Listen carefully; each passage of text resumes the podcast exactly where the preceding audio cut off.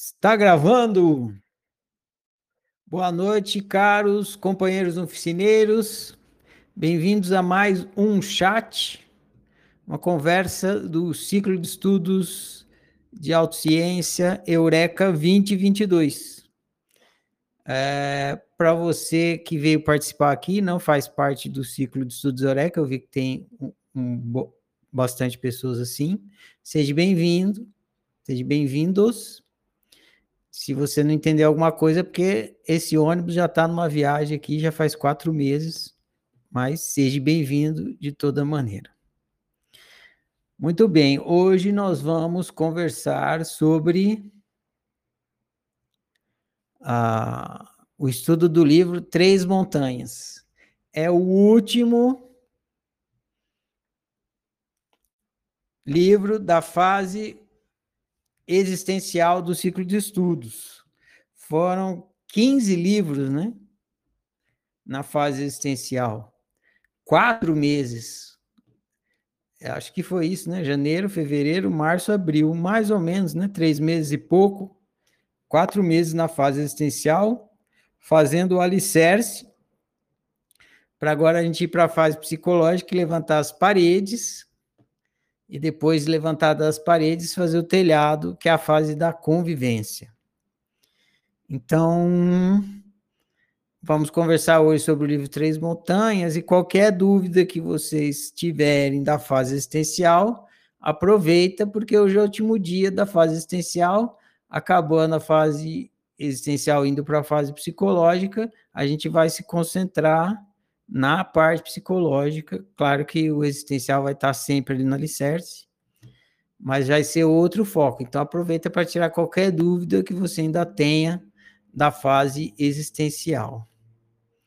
É, e se, o livro, como vocês viram, ele é bem simples, ele é uma espécie de resumo de tudo que a gente viu da fase existencial e introdução porque a gente vai ver agora, que é a fase psicológica. Ele vem falando da fase existencial e daí ele vai dizer que a gente, então, uma vez que a gente despertou a consciência existencial, a gente vai é, consciente existencialmente olhar para o nosso psicológico, para o nosso humano e também para o nosso pessoal, para entender o que está acontecendo lá que está fazendo a gente viver mal. É, isso, exatamente. Toda essa caminhada que a gente fez aqui do ciclo de estudos até o presente momento tinha como objetivo levar vocês da primeira para a segunda montanha, ou seja, da mentalidade materialista para a mentalidade existencialista. E agora que a gente vai descer,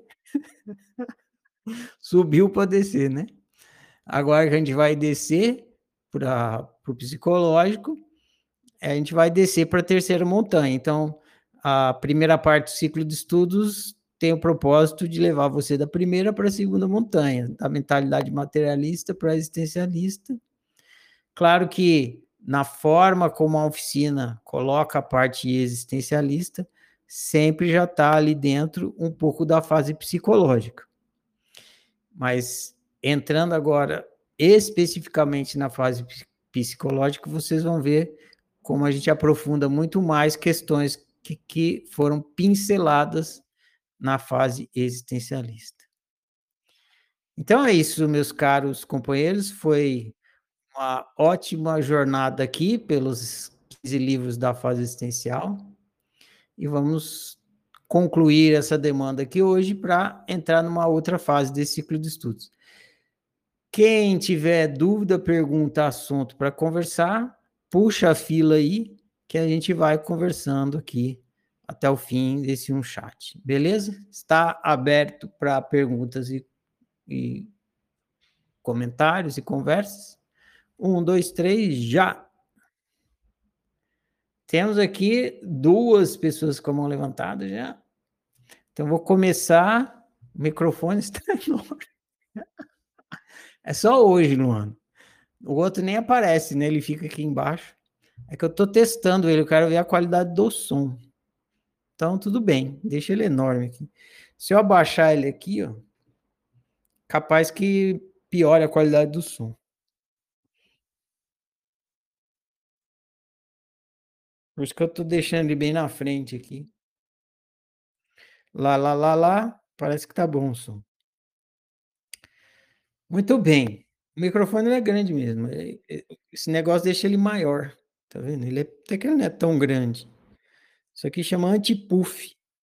Quando você fala a palavra com P e B, ele tira o puff. Isso. Então tá bom, a ideia é que ele tenha boa qualidade de som mesmo. Muito bem, então vamos aqui. Quem tiver, agora não tem mais ninguém com a mão levantada. Quem quiser conversar, tiver pergunta. E João levantou de novo.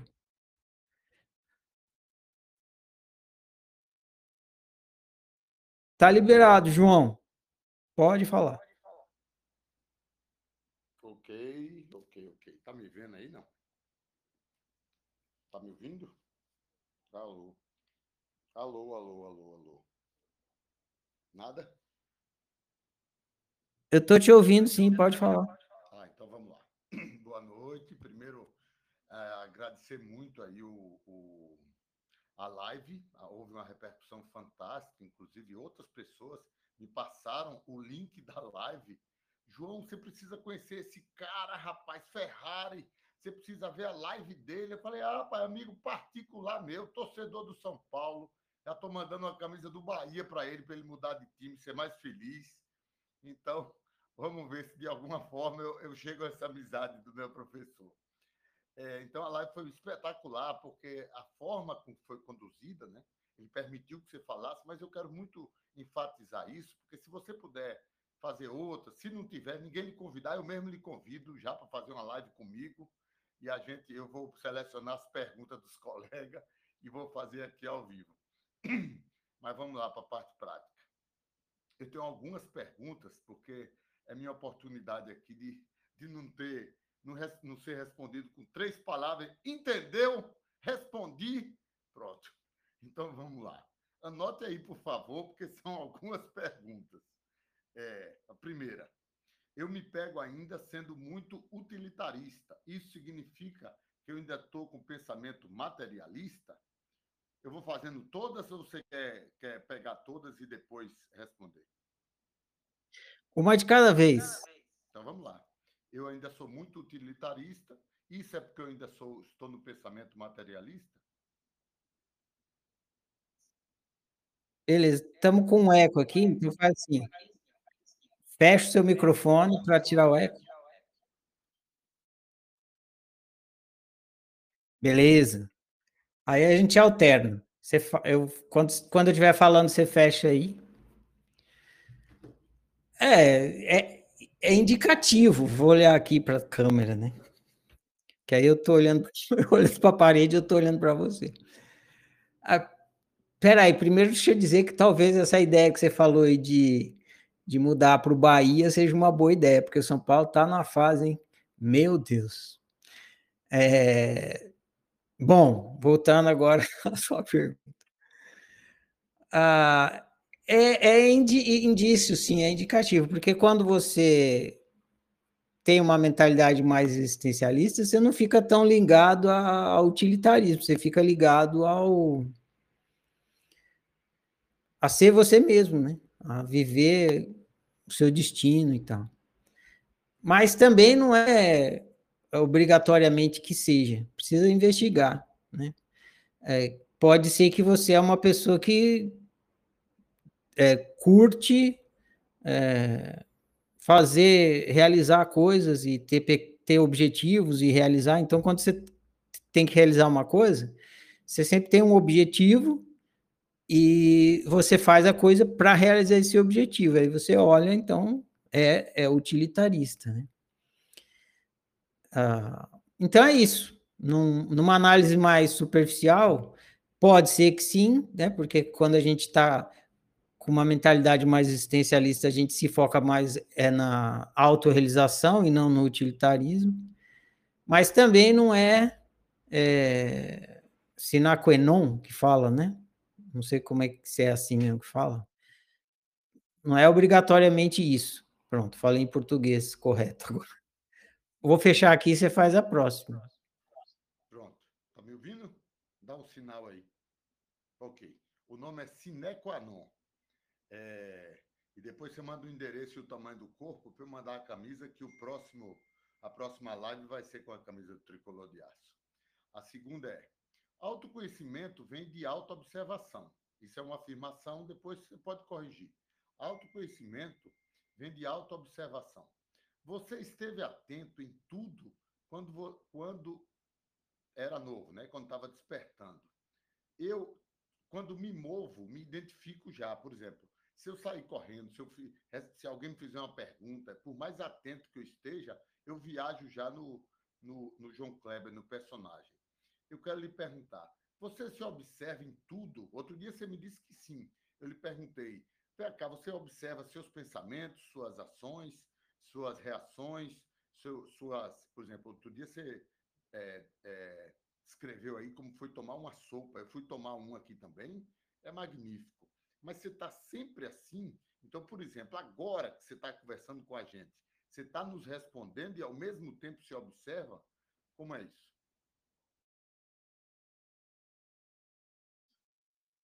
Beleza, estava esperando você fechar o mic. A autoobservação psicológica e a pessoal, sim, é 25 horas por dia. Estou sempre me observando. Conforme eu vou fazendo as coisas, que nem a gente está conversando agora, nesse momento, eu fico observando como é que minhas emoções se comportam. Ah, se, se as coisas que eu quando eu vou falar alguma coisa, eu penso no que eu vou falar antes de falar. É bem rápido, todo mundo faz isso, né? E tem várias maneiras de falar a mesma coisa. Então, é, eu olho assim no cardápio da minha, das minhas opções de fala e fico sentindo qual que é o jeito mais apropriado para o dia, para a pessoa, para cá. E, e sem autoobservação não teria como fazer isso. Então, estou sempre sensível deixando minhas emoções me contarem sobre o que eu estou fazendo, sobre o que eu virei a fazer, sobre qual melhor opção a fazer. E quando eu estou interagindo, que nem eu estou interagindo agora com você, ou quando eu estou interagindo no dia a dia com outras pessoas, eu fico vendo também, fico com o meu GPS bem, minha auto-observação ligado, meu GPS bem à mão, para ver como que eu vou é, caminhar, como, como que eu vou desenrolar aquela. Como que eu vou atravessar aquela circunstância? Como que eu vou lidar com aquela circunstância? Como que eu vou me desenrolar dentro daquela circunstância? Então, eu estou sempre em autoobservação psicológica e pessoal. Agora, a existencial, nem sempre. Aliás, bem pouco. É, só quando precisa mesmo. É, não sei se você já estava participando do ciclo de estudos, mas no, eu lembro que no começo me perguntaram muito isso, né? Se eu ficava em autoobservação é, ou, ou consciente existencialmente o tempo todo. Não, não fico. É uma questão de foco, né? Você, eu posso agora, se eu quiser, eu pego e trago foco e fico consciente existencialmente. Mas é, se eu botar o foco no existencial, eu vou perder um pouco o foco do psicológico. Então, eu trago, eu, eu mantenho o foco quase sempre no psicológico e no pessoal. E quando eu preciso, eu trago para o existencial. Muitas vezes aqui, quando eu estou fazendo trabalho de professor, na fase existencial, eu tenho que trazer o foco para o existencial, porque vocês me fazem pergunta de existencial. Aí eu fico ali com foco no existencial para poder falar dessa né, dimensão do ser humano. Mas é, no dia a dia, a maior parte do tempo, não. Eu esqueço do existencial. e, e fico no, no psicológico e no pessoal. Quando eu estava começando a praticar, acontecia de eu tentar ficar no existencial o tempo todo, porque eu achava que eu tinha que ficar, até porque eu não entendia muito bem ainda o psicológico e o pessoal, achava que eu tinha que ficar, porque se eu saísse, eu estava fazendo alguma coisa errada. Aí, eu fui entendendo que não estava fazendo nada errado, não precisava ficar consciente existencialmente em vários momentos, então não tinha nada de errado, não tinha que ficar me obrigando. E aquela. Aí, aí eu percebi que aquela obrigação de ficar consciente existencialmente era uma neura psicológica, né? Era uma crença equivocada que eu tinha. E aí eu comecei a observar essa crença, que ficava falando que ah, você tem que ficar consciente existencialmente o tempo todo. E eu fui descobrindo que essa nem precisava e essa crença nem me ajudava a viver bem. Aí ficou óbvio isso, larguei de mão dessa crença e hoje em dia eu faço isso aí. Eu, quando eu preciso ficar consciente existencialmente, eu fico, quando não preciso, não fico. E a maioria do tempo eu não fico. É, psicologicamente e pessoalmente é muito importante, então eu fico o tempo todo, estou sempre em auto-observação.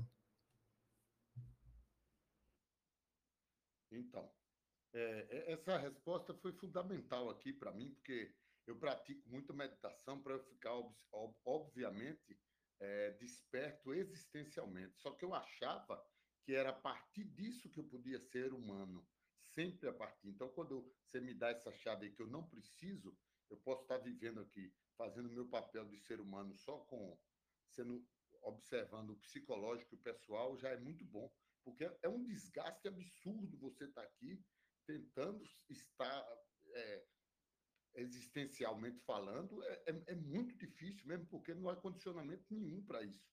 Eu tenho mais de 30 anos de idade e com mais de 30 anos fazendo, sendo o, o zumbi, era complicado. Então, muito obrigado por isso aí. É, respondeu uma das minhas 146. É, parece que é a pergunta número 97. Vamos para a número 3. Você propõe que vivamos com arbítrio a partir do ser só, só a partir do ser que podemos ser humanos. Né? Então, estar atento e não se identificar com essa mente demora demais. É, essa pergunta vai embora porque eu achava que eu tinha que entender isso intelectualmente e viver. Você já me disse não. Eu só preciso estar atento do ponto de vista psicológico e existencial. Porque assim, já está muito claro, você já falou isso, do que é o despertar existencial mas eu, eu ainda vivo 90%, aí você mesmo viu, na, enquanto utilitarista, como materialista. Eu me pego assim o tempo todo, é muito difícil você mudar um condicionamento de mais de 30 anos. Algo que se fazer, você vai ensinar, ou eu já tenho que fazer alguma coisa que eu ainda não estou fazendo?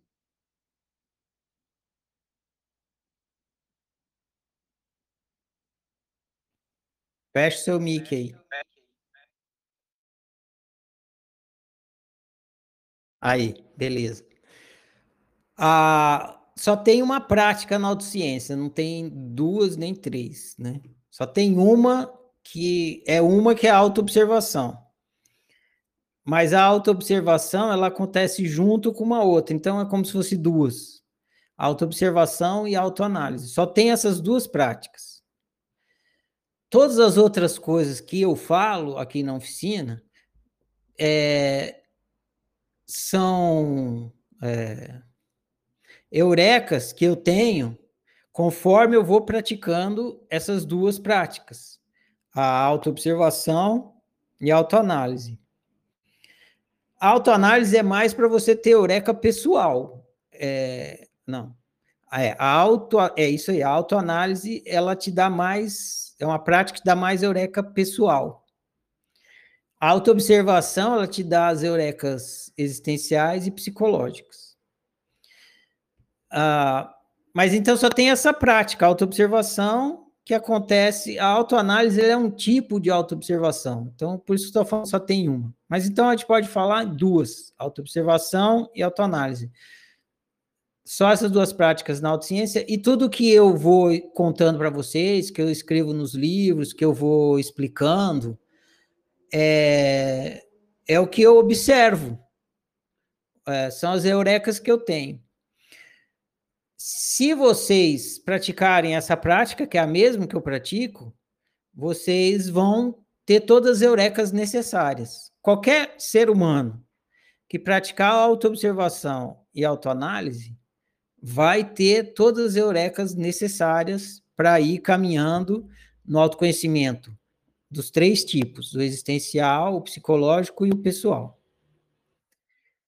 É importante entender isso. O autoconhecimento, ele é um produto. Se ele é um produto, ele tem algo que produz ele. O que produz é uma prática. Que prática? É a prática da autociência, que é feita através da autoobservação e da autoanálise. Então, é, se, se tiver em você, em qualquer pessoa, a ideia de que a oficina vai é, responder ou te explicar ou te dar o autoconhecimento, é, essa é a melhor gente falar. A oficina vai me dar autoconhecimento. Tá equivocado, porque não é possível isso. O autoconhecimento é um produto de uma prática. Ele não é uma coisa que você pega e entrega para a pessoa. Não tem como você escrever um livro de autoconhecimento. Principalmente porque autoconhecimento é você conhecer a si próprio. Como que eu vou falar do João, por exemplo? Não tem como falar do João. Eu sou o Ferrari, eu não sou o João. Então, para você descobrir sobre o João, só você pode é, ter essa eureka. Então, tem uma frase da oficina, da oficina que eu digo assim: é, queime, queime os livros e leia-se. Então a gente tem que ser o livro a ser lido. E a gente lê a si mesmo através da autoobservação. Você queima os livros e passa a ler a si mesmo. Você passa o dia inteiro em autoobservação, é você se lendo para produzir autoconhecimento. Então a oficina ela não entrega autoconhecimento. Ela ensina como pratica autociência para cada um produzir autoconhecimento. Só que eu sou um praticante também. E no que diz respeito ao autoconhecimento existencial e psicológico, qualquer um que for praticar vai chegar no mesmo óbvio. No autoconhecimento existencial, a pessoa vai chegar à eureka de que ela existe, ela é um ser. E no autoconhecimento psicológico, ela vai chegar à eureka do funcionamento psicológico, que é o que a gente vai começar a estudar a partir de amanhã, que é a mesma coisa porque nós somos seres humanos. Então, o ser que a gente é é igualmente ser e o humano que a gente é é igualmente humano. Então, quando eu estou praticando autoobservação e autoanálise, eu vou tendo eurecas sobre uh, o ser e o humano. E aí eu vou escrevendo a respeito, para quem também tem interesse, é, poder ir lá e, tipo, cortar um atalho. É, mais ou menos que nem o triângulo retângulo de Pitágoras.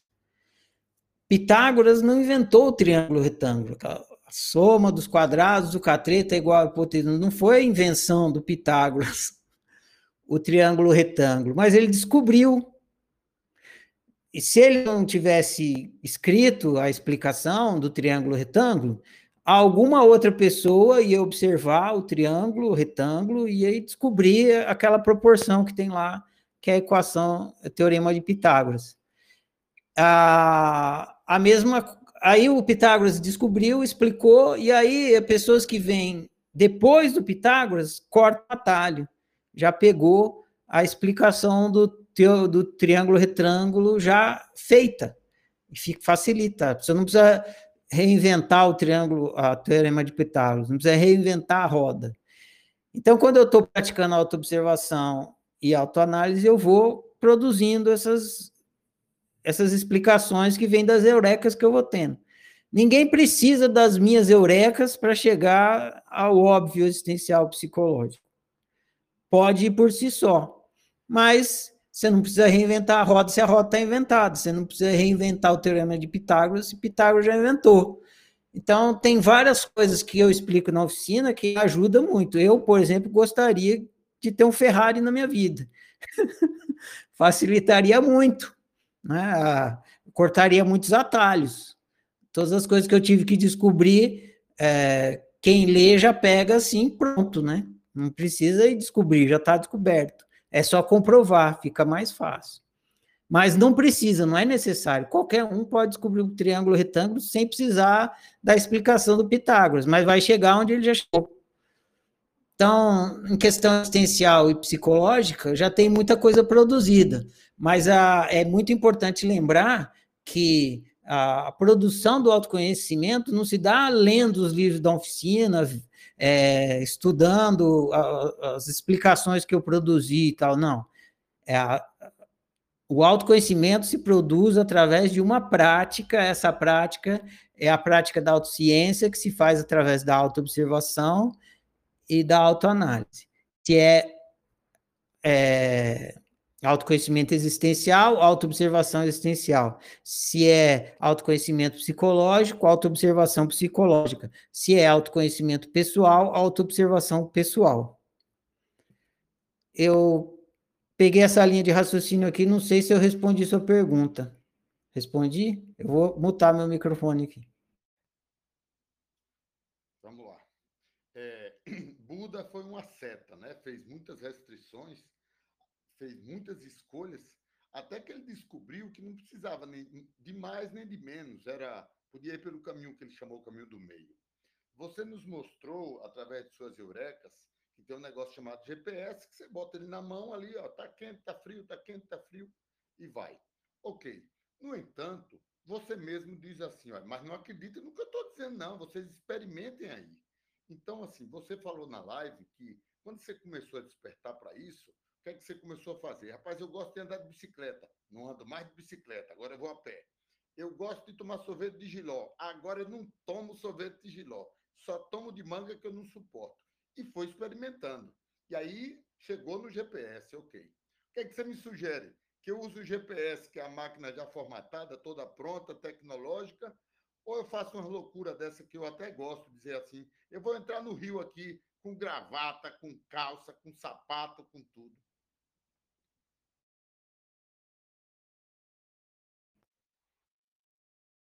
Ó, você tem a resposta ela é metalinguística, é uma meta-resposta. Você tem que consultar o seu GPS, né?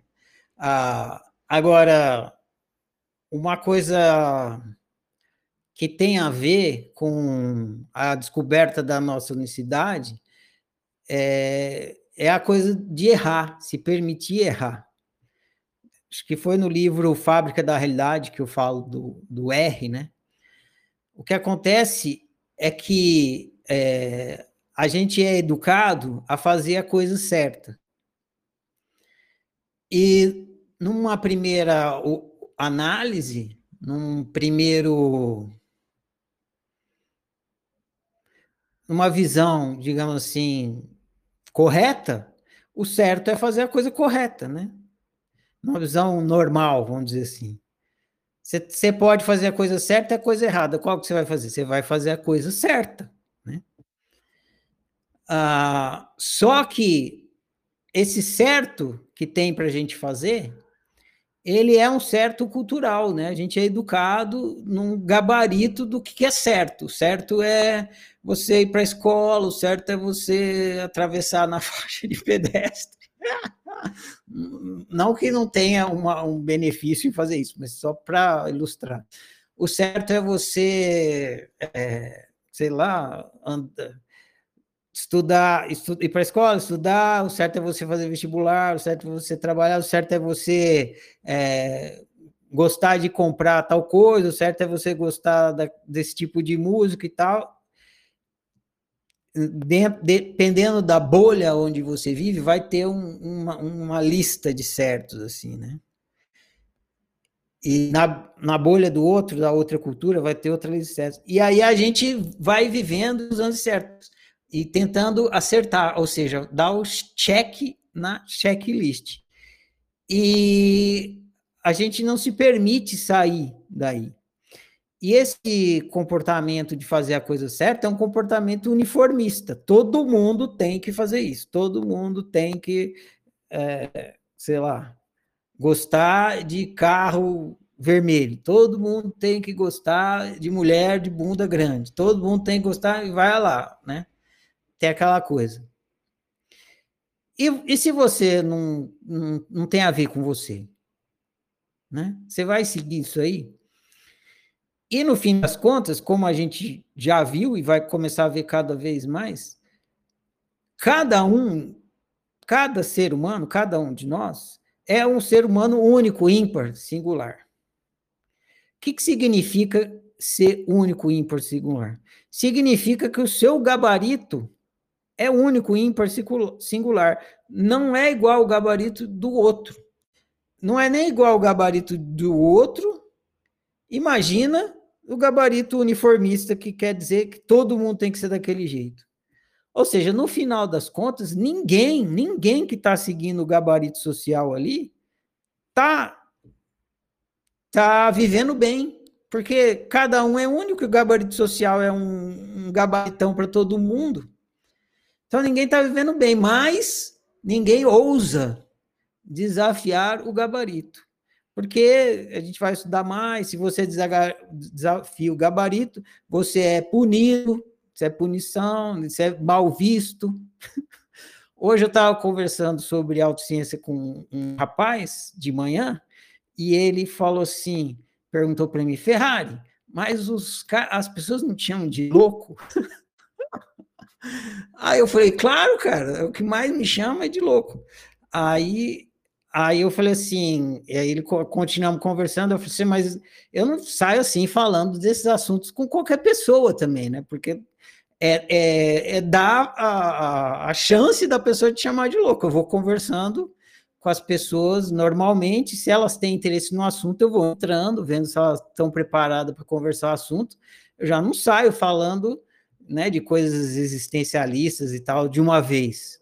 Porque senão a pessoa vai achar que eu sou louco mesmo. Então, não vai, não vai ter um não vai ter um bom diálogo, uma boa convivência ali. E aí ele falou assim para mim, é, porra, cara, eu já fui um desses caras que olhou para os loucos e rotulou e julgou, falou, ah, esses caras é louco, falando umas besteiras e tal. Aí eu falei assim, tranquilo, os loucos te entendem. Porque os loucos entendem os caretas, os caretas é que não entendem os loucos. Falei mais ou menos assim para ele. Ah, mas então é isso. Ah, cada um é uma unicidade. Então, se a gente, a gente tem, tem esse gabaritão aí da universalidade, o gabaritão coletivo.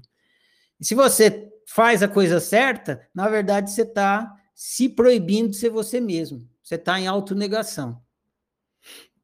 A gente sofre por conta disso. A gente sente mal quando a gente está na uniformidade por causa disso, porque é, é um movimento de autonegação. Só que é muito forte dentro da gente a mentalidade que fala: não, você tem que fazer a coisa certa, você tem que fazer a coisa certa. Tipo, se você for entrar na água, você tem que entrar de maiô, não pode entrar de terno e gravata e sapato, é errado. Mas às vezes você quer entrar de terno e gravata e sapato. É, é, é, tem a ver com você, sei lá, por algum motivo isso tem a ver com você. Aí você então tem que se permitir errar. E o louco dessa questão do errar é isso, que quando você faz uma coisa que para o gabarito social é errado, você, saiu do certo. Então, você, socialmente você saiu do certo. Mas para você, o errado é certo. Porque ele tem a ver com a sua unicidade. Então, é esse que é o movimento. Você deve consultar seu GPS e deve se permitir errar. Porque às vezes você faz, você deixa de fazer uma coisa que é, você está se proibindo, se negando de fazer, porque esse gabarito social não permite, são anos e anos de massacre do gabarito social na sua cabeça.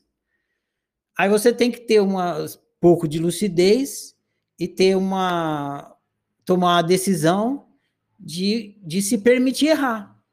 Até para poder verificar se tem mesmo ou não a ver com a sua unicidade. Porque quando o GPS fala, né, quando o seu sistema emocional fala para você de uma situação, uma opção que você acha que você está querendo optar, ele, você ainda não está experimentando. Então pode ser que o GPS esteja falando, vai, vai, que é legal, mas é porque você está imaginando que é legal, mas na realidade a experiência daquilo não tem nada a ver com a sua imaginação. Então você se permite errar para ver se aquilo que você está imaginando realmente tem a ver com a sua imaginação, tem a ver com o que o seu GPS está falando, ou não, que você se permite errar Experimenta, na hora que você tem experiência, você reavalia novamente com o seu GPS se de fato a experiência tem a ver com o que você imaginava dela. E às vezes não tem. Aí você fala, porra, é, a, a, eu fiz essa opção, realizei e a realização não, tá, não tem a ver comigo, não é exatamente isso que eu queria. Mas é ótimo que se você não tivesse feito, você não teria chegado a essa conclusão, você não teria conseguido tirar essa, essa consciência de que ah, o que você imaginava não tinha nada a ver com o que de fato era. Por exemplo, para exemplificar, né? Você imagina que você vai fazer uma, você vai entrar numa carreira de, sei lá, jornalismo. Aí você pensa, ah, vou prestar jornalismo que deve ser muito bacana, não sei o quê. Ou então você imagina, ah, eu vou, você, por exemplo, tem essa, essa imaginação, né? Não, eu vou morar em São Paulo, que deve ser muito legal lá. Aí você está na, na, na, imaginação, o GPS está falando, é legal, jornalismo, São Paulo. Né? Aí você presta jornalismo, é uma bosta, não tem nada a ver com o que você imaginar. E seu GPS vai falar, ó, é uma bosta, não tem nada a ver com o que você imaginar. Você vai para São Paulo, chega lá, é uma bosta, não tem nada a ver com o que você imaginar. Mas é muito importante, mais importante do que você acertar ou errar na opção, é você se permitir viver sempre em acordo com o seu GPS. Porque esse compromisso que você faz vai sempre estar tá te guiando na, no caminho da autorização e vai estar tá te retirando do caminho da uniformidade, do altruísmo. Porque você está indo de acordo com a sua consciência, com o seu juízo, com o seu GPS. Ah, todo mundo fala que não pode entrar de roupa na piscina, mas eu vou entrar para ver qual é que é, só para fazer experiência. Entre, nunca mais entro, foi uma bosta, mas eu tinha que entrar. Porque senão eu não ia ter o meu próprio juízo. Que nem eu lá com a história do manga com leite. Se eu não vou lá e tomo manga com leite, eu estava até hoje com essa pulga aqui. Mas será que manga com leite mata mesmo? Então, então é esse que é o lance. É, confia no GPS mesmo que for na hora de experimentar, não der, não for tão bom como você imaginava, esse compromisso com o GPS é muito importante para a caminhada do, da autorrealização. E se permita errar para poder fazer a experiência e tirar o seu próprio juízo. Beleza? Tem mais. Vamos lá. A outra, eu não sei se foi Ma Mari, Mary, que outro dia você falou do GPS, e eu estou vendo até que ela está aí. E, e ela empacou aí no meio, porque ela disse, não, mas meu GPS e tal não está mandando nem para um lado nem para o outro. Então, por exemplo, hoje de tarde, eu estava meditando, eu estava em paz. E aí eu fiquei, eu falei, vou usar aqui agora. E eu não estava sofrendo, portanto não queria mudar, mas também não estava eh, feliz, opa, vou acelerar aqui. Então a pergunta é, provavelmente, e aí eu quero a resposta é para isso, o meu GPS ainda está de pouco uso, eu não conheço ele, ou, ou, você já disse, inclusive, no livro, que o GPS é infalível. Então, quando eu tentar usar e ele não me mostrar bem o caminho, é porque eu preciso usar mais para aprender a usá-lo?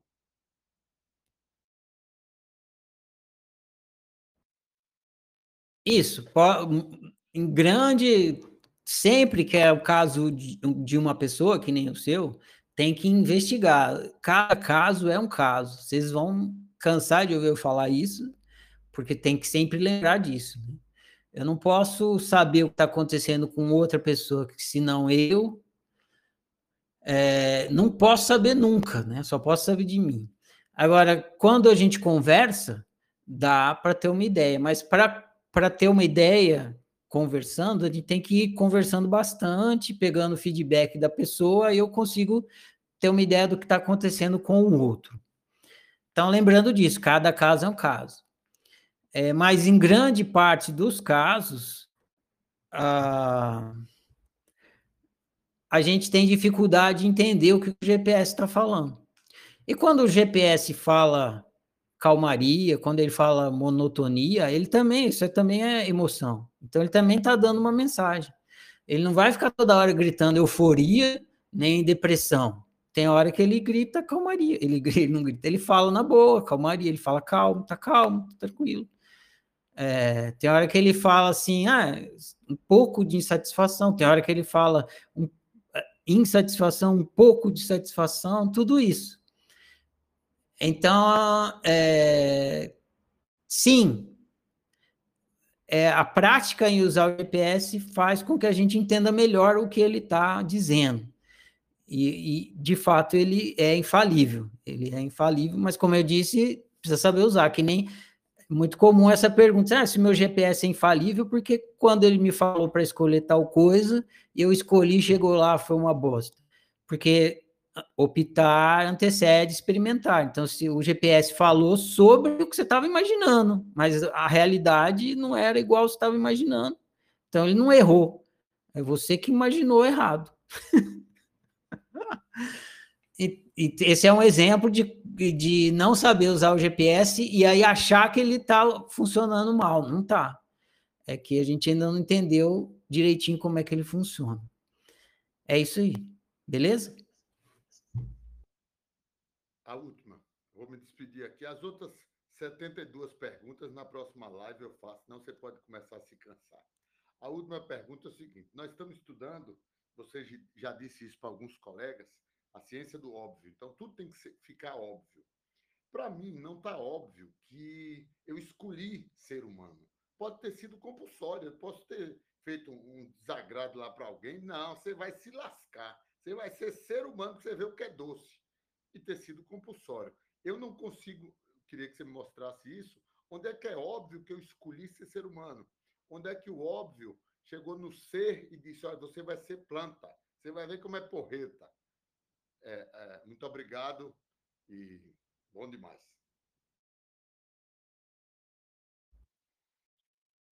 Beleza, essa aí é a pergunta que não quer calar, né? Quando tem o livro, o primeiro livro lá, a Ciência do Óbvio, logo depois a Apocalipse, que você, você leu, mas você não estava junto com a turma ainda, é quando o pessoal fica doido com essa afirmação e quer, faz exatamente essa pergunta que você está fazendo. Ah, é uma inferência, João. É, precisa entender isso, que é uma inferência. Eu vou te explicar como que é a inferência, porque o que acontece quando uh, eu faço afirmação que você pediu para nascer, é, e que isso precisa ficar óbvio, deve ficar óbvio, senão você fica achando que você não pediu para nascer e você continua na mentalidade vitimista, né? É, que a gente tem essa esse raciocínio que é assim, se tudo que você escolhe no dia a dia, você sabe que você escolheu porque você lembra do momento da escolha. Então você abre o seu armário, tem um sapato lá. Aí você não acha que você foi vítima, porque aquele sapato não está lá de graça no seu armário. Você lembra você indo na loja e comprando sapato. Aí você fala, tá, eu comprei sapato, eu lembro, eu lembro exatamente de tudo que aconteceu quando eu escolhi comprar esse sapato. Ou então, vamos pegar o seu casamento. Você não está casado, você não olha para sua esposa e fala, não, apareceu do nada, né? Não, você lembra que você marcou o casamento, foi lá, né? Na, se casou na igreja, né? Foi lá na igreja, fez todos os preparativos, você lembra de tudo isso. Aí você olha para sua esposa, sim, eu optei pelo casamento. Então você tem essa você tem essa lembrança do momento da escolha. Aí quando a gente entra na questão do, do nascimento, eu não pedi para nascer, não tem. Você não tem essa memória. Você não lembra de estar, tá, sei lá, criar uma imagem, de estar tá lá em, acima das nuvens, num lugar onde tinha portas para você entrar, e você falou: vou entrar nessa porta aqui, essa, do, essa azul, que é a porta que, que você entra na experiência humana. E aí você abre a porta, entra na experiência humana, e daí você lembra de você estar tá lá no lugar, abrir a porta e entrar na experiência humana. Você fala, ah, tá, eu estou aqui na experiência humana porque eu abri a porta azul, eu lembro. Não existe isso. Não tem. Então, é, não dá para você dizer que você optou usando a mesma lógica que você usa quando você comprou o sapato, quando você foi casar. Que é a lógica da lembrança. Porque você não lembra de ter pedido para nascer. Nem de abrir a porta azul, nem de chegar em nenhum lugar e falar, por favor, deixa eu nascer. você não tem essa lembrança. Então, se tentar usar essa, esse, essa linha de raciocínio, que é a que a gente usa para lembrar das coisas que a gente escolheu no passado, não, não tem solução aí. Então, não é essa linha de raciocínio que se deve usar para se concluir, se entender que pediu para nascer. Beleza, então eu expliquei qual que não é, agora eu vou explicar qual que é. Qual que é, é o seguinte, quando você está consciente existencialmente, que você entendeu, tá óbvio que você é a fábrica da realidade. Você é uma fábrica de realidade. Um ser é uma fábrica de realidade. E o ser que é uma, o ser que é uma fábrica de realidade, ele está constantemente criando realidade através do arbítrio. E esse ser que está constantemente criando realidade através do arbítrio,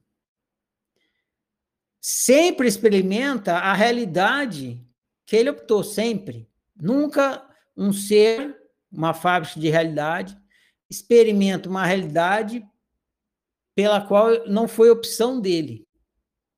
Não tem como. Porque aí ele não seria um criador de realidade, ele seria só um experimentador. Ele seria vítima de uma criação que não é a dele. Sem entrar na coisa da criação, da cocriação, que aí complica, né? Mas, então, entende, quando está consciente disso, aí você sabe. Você sabe que tudo que você experimenta é porque você optou.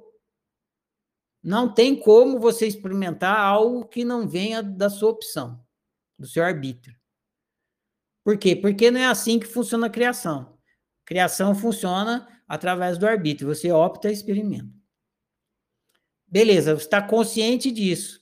Aí, quando você está consciente disso, você faz a inferência. Você fala, bom, se não tem como eu experimentar uma coisa que não seja resultado do meu arbítrio, logo, se eu estou experimentando a experiência humana, a experiência humana é resultado do meu arbítrio. Eu optei brincar disso aqui para, dentro dessa experiência, fazer uso das outras opções que eu faço dentro da experiência. Mas antes de você fazer as experiências, as opções dentro da experiência, tem que optar pela experiência. E não tem como ninguém te botar lá, porque se te botar lá, então você não é criador de realidade. Estão criando a realidade para você. Então é uma, é uma coisa assim, é sim ou não. Ou você é criador de realidade, ou você não é. Se você é, se está óbvio, então tudo que você experimenta é resultado do seu arbítrio. Se tudo que você experimenta é resultado do seu arbítrio, então você está tendo uma experiência humana, também é resultado do seu arbítrio. Ah, mas eu não lembro. Jamais eu lembrar enquanto você estiver aqui. Não conheço ninguém que lembre de ter lá aberto a porta azul e eu não lembro. Mas eu digo que sim por conta dessa inferência, porque eu sei que não tem como experimentar uma coisa que não é resultado do meu arbítrio. Essa é a principal referência. A outra é quando você tem a ver com isso, é que você entende, quando você entende que não existe obrigação no universo. Nada no universo é obrigatório. Então, se você não tivesse aqui por, por opção, você estaria obrigado. E aí, quem obrigou? Quem te obrigou a estar aqui? E aí, então, também não tem o arbítrio cai por terra, né? Porque você está obrigado, te colocar. E, e o universo não é um lugar de liberdade, é um lugar de obrigação, porque ele te coloca nos lugares e você não tem o que fazer. E não é, o universo é o um lugar de liberdade, você não tem obrigação nenhuma. Você exerce a liberdade dentro do universo. Então, são duas diferenças aí. Respondeu? Respondeu. Então, vou para a próxima mão levantada aqui. João, agradeço suas perguntas, é, foram ótimas. Essas perguntas que vocês fazem colabora com todos os colegas que estão escutando, com quem ouve a gravação daqui até a eternidade. Então, olha só o tamanho da colaboração que vocês estão dando. Então, valeu pelas perguntas. Luana, tá liberado seu microfone, pode perguntar.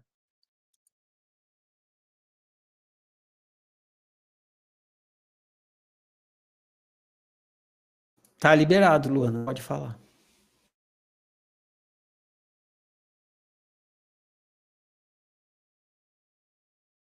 Eu, você está falando de mim, eu acabei baixando, porque acabou sendo respondido. É, mas já que abriu, eu só queria reforçar, é, tocar em duas coisas. Primeiro, quando estava falando com, com o João sobre a questão do despertar existencial. E, na verdade, acabei sentindo um conforto também, porque eu tenho falado, eu tenho visto isso com recorrência, de que a sensação que eu tenho é de que eu, eu toco, eu tangencio essa percepção, mas eu não entro é, nesse universo existencial. Mas talvez seja só é, que eu tenha conseguido entender o que para mim agora é necessário e, e saber que eu não preciso ficar o tempo todo com a cabeça existencial, para mim foi acabou sendo é, reconfortante. É, que como eu disse, eu, eu, eu, eu tenho essa sensação, eu, eu quase toco, quase atravesso o véu do entendimento, mas não, não fico lá muito tempo. E aí, tocando nisso, é, eu lembrei de um dos áudios que estava falando, um, de, um dos áudios relacionados com, a, com o livro.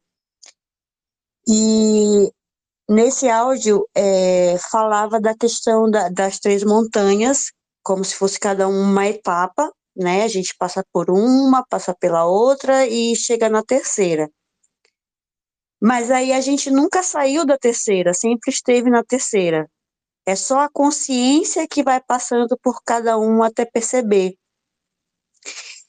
E aí eu usei a, a, a, o como eu consegui entender isso foi usando a metáfora do sonho, que a gente está sempre no mesmo lugar, mas a cabeça vai atravessando todos, é, todas as cenas do sonho. E aí eu fico pensando assim, eu fiquei pensando, é, quando é que vai chegar esse momento de, de quando é que pode chegar esse momento de perceber que já que já passei por todas as, as montanhas assim é, que eu vou entender realmente que eu já eu estou desde sempre na terceira e não caminhando na primeira, na segunda, assim, saber que que sempre estivemos no mesmo lugar, sempre estive no mesmo lugar, mas a minha mente precisou percorrer cada um, assim, quando é... eu não gosto de perguntar assim, ah, eu não gosto de perguntar a tua opinião sobre tal coisa, que é pessoal minha, porque eu sei que você vai dizer, como disse para o João, que a minha experiência é só minha e você não pode falar sobre ela. Você não vai, você só me dá ferramentas, você não me dá respostas. Mas assim, eu fico meio que frustrada com essa sensação de que eu quase toco, quase atravesso o véu e aí volto para estaca zero. Sabe? E eu neste, neste presente momento eu acho que eu preciso só de um conforto assim. Vou assumir minha mente minha mente vitimista e dizer só dizer assim ai não vai continua aí que você está no caminho. Você está quase conseguindo uma hora você vai romper esse esse esse caminho assim. Porque conceitualmente eu entendo. Conceitualmente eu consigo me visualizar que eu sempre estive na terceira montanha eu estou só percorrendo mas essa sensação de vai e volta, parece que você tá, parece que não evolui, sabe? Parece que tá patinando. Então, de novo, eu não gosto de perguntar como você faria isso, Ferrari. Eu acho que essa pergunta não não vai me levar para lugar nenhum.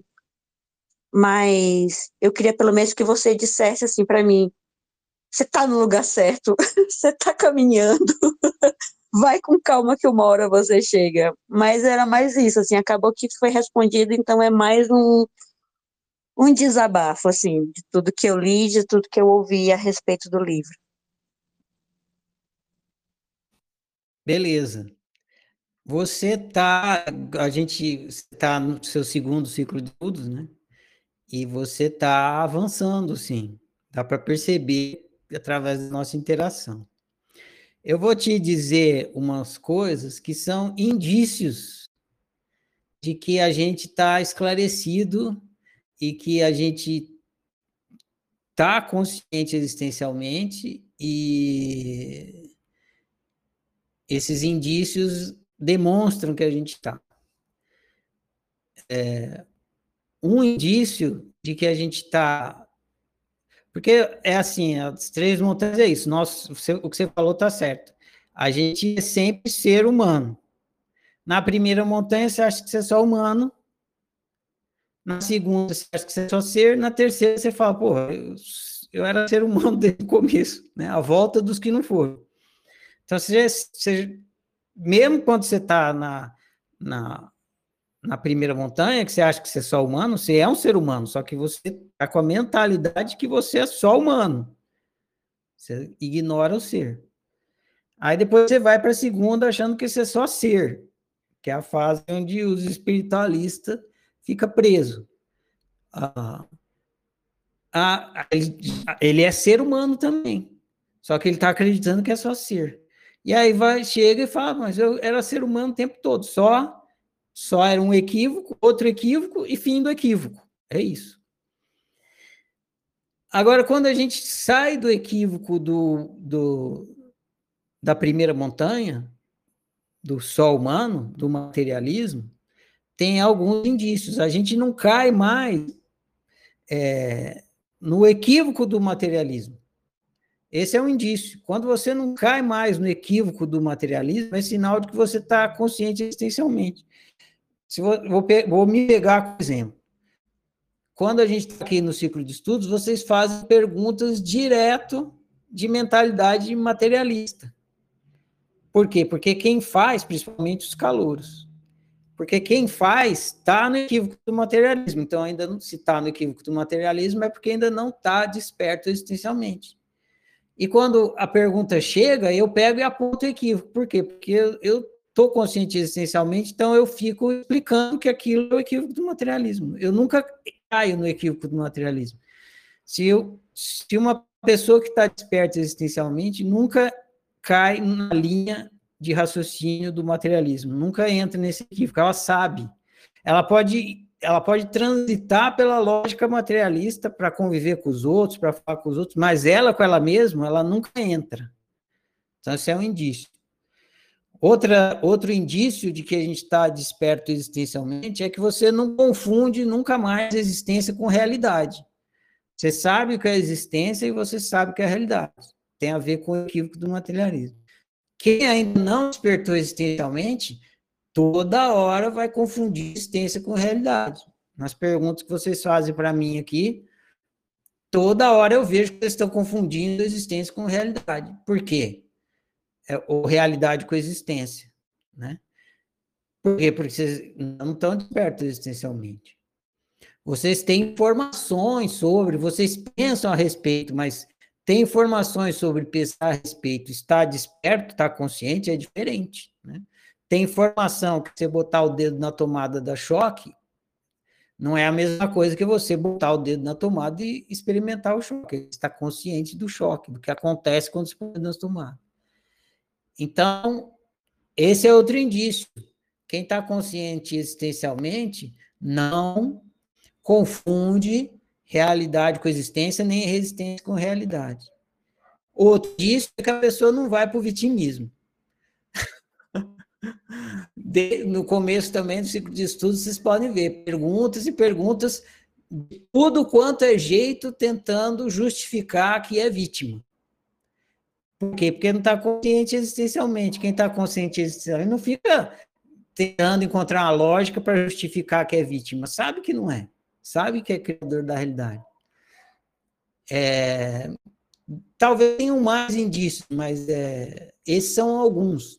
Outro indício seria, assim, que a pessoa é menos estressada com a realidade, porque ela, ela entende que a realidade é, é, é flexível e a existência é a, o que a pessoa, o que o indivíduo é, né, o que aquele ser é, é a existência. Então ele fica, ele é muito menos estressado com a realidade. Uma pessoa que está muito estressada com a realidade, que é, qualquer coisa que acontece estressa, acha que tudo é o fim do mundo e tal, isso é indício de que a pessoa não entende a diferença entre existência e realidade, por isso que ela fica é, tão apegada à realidade.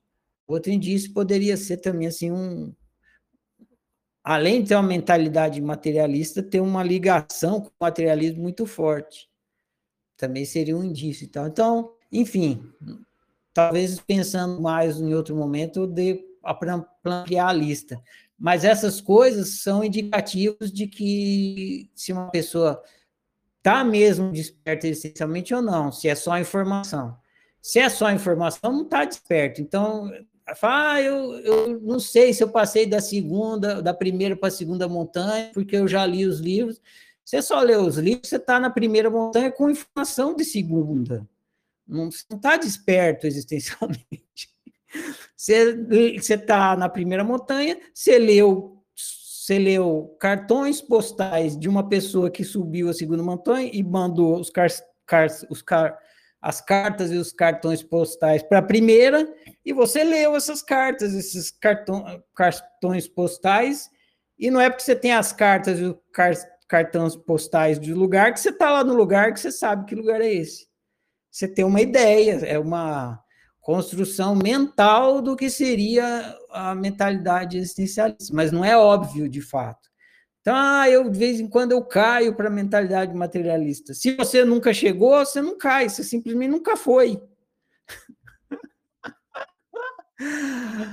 Porque quando você vai mesmo para a segunda montanha, que você tem um despertar inicial, você sabe que foi negável e nunca ninguém mais tira isso de você. Não tem como você cair.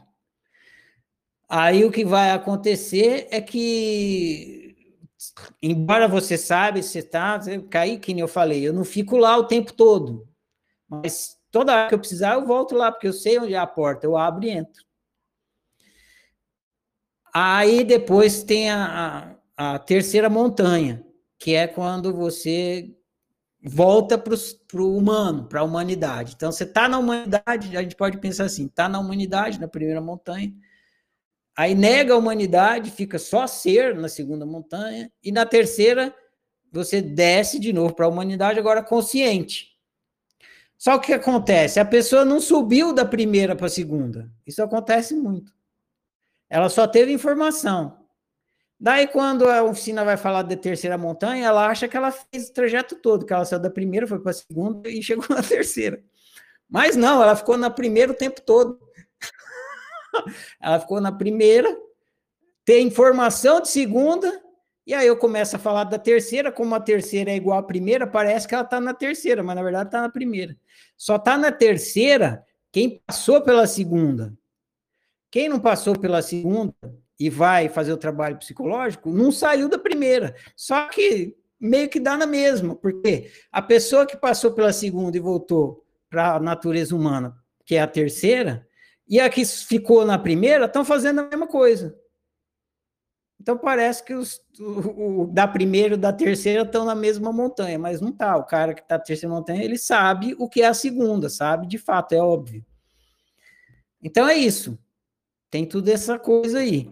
Agora, no fim das contas, é, não importa você saber, você pode tentar se situar com isso que eu falei aqui, o, com seus recursos, em qual montanha você está e tal, ser sincero. É muito importante você ser sincero. E mas o mais importante não é isso, se, ah, se colocar num lugar, se botar em qual gaveta eu estou. Não, o mais importante é você estar tá praticando a autoobservação e autoanálise. Seja em qual montanha você tiver, a própria autoobservação e autoanálise vai te mostrar em qual montanha você está em algum momento, se você ainda não entendeu. E também não faz diferença em qual você está, porque a que você está é a que você está, tanto faz o nome que ela tem.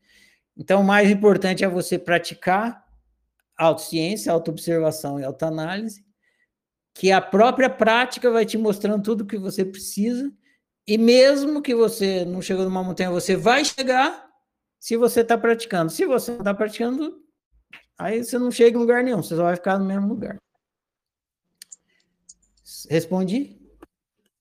Respondeu. A parte final fez todo sentido, porque eu acho que é por aí, assim, eu fico tentando me colocar numa caixinha, saber se eu estou evoluindo, ganhando pontinhos e estrelinhas, mas é uma, é, é, eu entendi que é uma coisa fluida, e realmente o quanto eu evoluí de um ano, dois anos atrás para agora, faz uma diferença absurda. É, eu vou dar... eu, eu vou dar um dado, um dado que vocês não têm como saber, que talvez ajude vocês a saber. Eu não escrevi os livro, o livro As Três Montanhas para quem está na primeira montanha. Inclusive, durante um bom tempo, eu não coloquei, esse livro não fazia parte do ciclo de estudos, justamente porque a maioria dos alunos são alunos de primeira montanha, estão na mentalidade materialista. E aí eles liam eles iam ler e eles iam ficar mais confusos e iam querer chegar numa montanha que eles não iam conseguir chegar, ia dar o passo maior que a perna. Então, é importante eu dizer isso e ficar aí registrado. Eu não escrevi o livro As Três Montanhas para quem tem mentalidade materialista. Eu escrevi o livro As Três Montanhas para quem tem mentalidade existencialista para quem está na segunda montanha.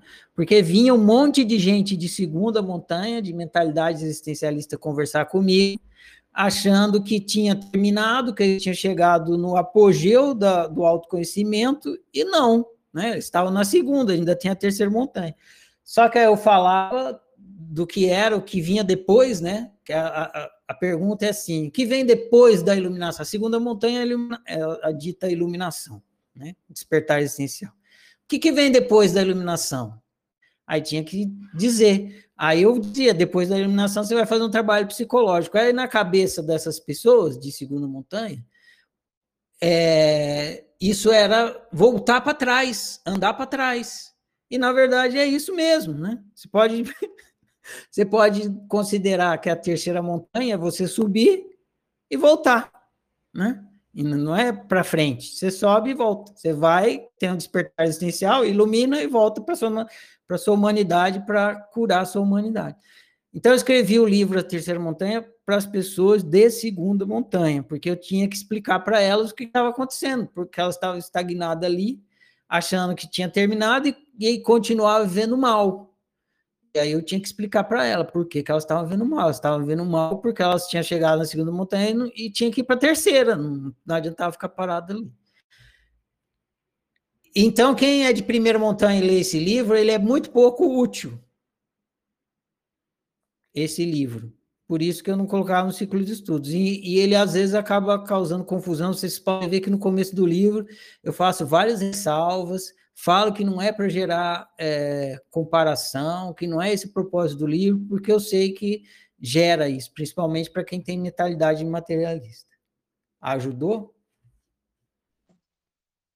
Ajudou, assim, é, eu nem, nem fiquei, eu, eu, eu, eu senti inicialmente uma necessidade de me saber se eu estou evoluindo, mas foi até engraçado você dizer que, ai, quando chega na segunda montanha, você sente uma, uma ah, estou iluminado e, e, aí pronto, beleza, agora eu vou tomar água de coco todo dia na, sentado na varanda.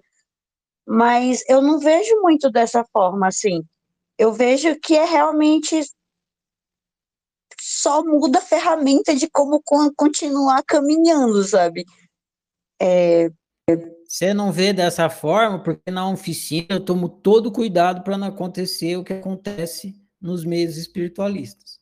Aconte isso acontece quando a pessoa não, não começa a jornada desde lá do começo no ciclo de estudos. Acontece quando ela já chega, sei lá, ela vai ler os indianos lá, vai ler os aí ela lê, entende alguma coisa, entende, lê, entende o existencial, pronto, iluminei. Aí acontece. Mas na oficina eu tomo todo cuidado para isso não acontecer. Então vocês vão sendo conduzidos o tempo todo na, na fase existencial para vocês chegar na segunda montanha e não acontecer esse equívoco. Entendeu? Por isso que não acontece aqui, mas fora daqui acontece. Entendi.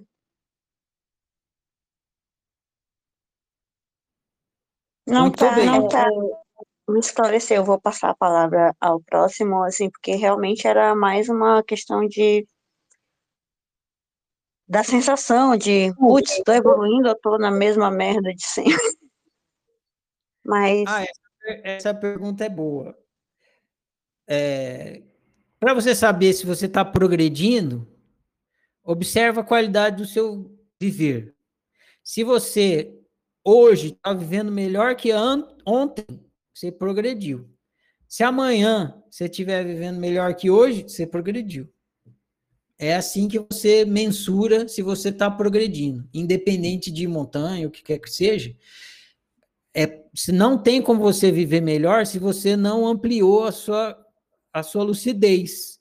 Então, se você está vivendo melhor, é porque você progrediu, você ampliou a sua lucidez. Esse é o melhor parâmetro. Ai, ótimo. Então, eu já estou numa planície muito da boa, comparada ao início. Obrigada, Ferrari, era só isso. Disponha, tamo junto.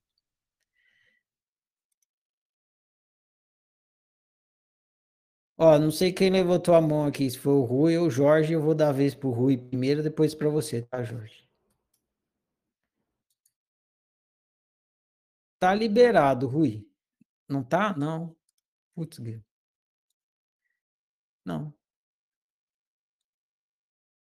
Ei, caramba. Tá liberado, Rui. Boa noite. Boa. Professor, é, é assim, eu quando eu li lá o início, né, a introdução do livro, eu sou, eu sou um, um cidadão muito competitivo, mas pela primeira vez na vida, é, eu não me vi um, um, num momento de competição, né, em disputar em qual montanha eu estava ou ver qual era mais importante é, com perdão do, da palavra que vou usar, mas o botão do foda-se foi ligado e eu falei, independente de qual eu esteja, o que importa, eu até falei no meu exercício, é que eu eu evoluí, eu me senti, eu hoje me sinto muito melhor do que eu estava lá na, no, no, na ciência do óbvio, né? É, eu, o, o meu, eu tenho uma qualidade de vida muito melhor, dizendo hoje nesse exato momento. E mas eh, no final do livro, quando eu li, eu até coloquei lá uma pergunta, uma dúvida. É, eu, eu sinto que eu cheguei, né, na, na, na questão da universalidade, porém não não atingi o ápice. Às vezes eu me pego voltando nas duas montanhas, mas não me prendo a elas, porque eu sei aonde eu estou pisando. É como o professor já comentou anteriormente eu entro pelas portas lá porque às vezes parece que me dá um, um, um esquecimento assim. Eu vou lá e falo, deixa eu entrar aqui para ver realmente como é que é mesmo, aí depois eu volto.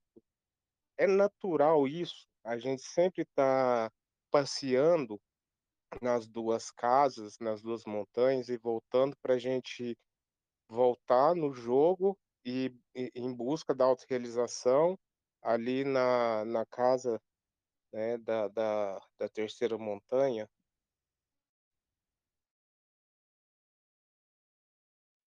Vamos lá. Mentalidade, tenho a mentalidade universalista, né? E tem a mentalidade existencialista.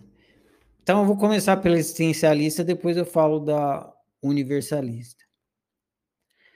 Quando você tem o despertar existencial, você entende exatamente que você existe, que você é a fábrica da realidade, então a realidade é produto, não só como explicação. Você, porque uma coisa é você entender a lógica, outra coisa é ser evidente, ser óbvio. Então, quando é óbvio, quando você está consciente de que você é a existência, a fábrica da realidade, não tem como você perder isso de vista, você nunca mais vai perder. Então, você pode não colocar o foco nisso, mas que você nunca mais vai perder essa lucidez, você não perde mais, ela está sempre presente. Quem estava falando para o João, eu não fico consciente existencialmente o tempo todo, ou seja, não fico com foco no existencial o tempo todo. Mas se eu precisar, eu sei ir lá, está ali. Eu vou, abro a porta e entro, fico consciente existencialmente. Então você nunca mais perde isso. Agora, você pode ficar transitando. No começo, você pode estar mais interessado em ficar, principalmente quando você descobre, né? Ah, eu existo e tal, e a realidade é a criação minha. Aí você, você pode ficar entusiasmado, você quer ficar com foco no existencial mais tempo possível, porque é novidade.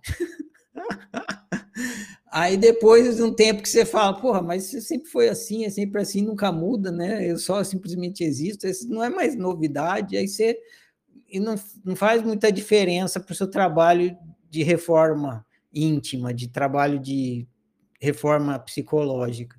Aí você pega e põe o foco no psicológico. E não precisa mais ficar tanto tempo ali.